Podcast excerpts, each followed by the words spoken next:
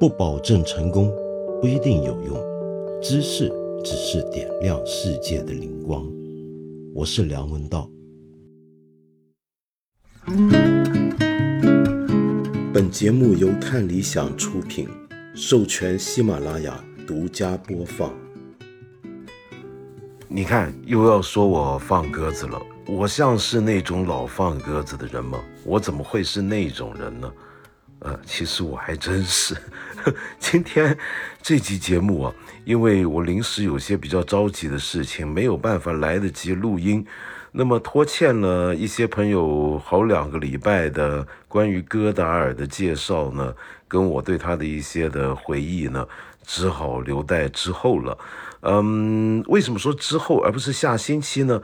是因为下星期我们本来就要放假，国庆假期嘛，对不对？你不放假吗？那看理想的编辑们，杨大爷他们都得放假，对不对？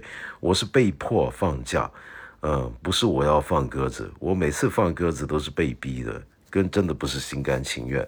那无论如何，先在这里，呃，祝你有一个愉快的国庆假期。嗯，现在还能出门玩吗？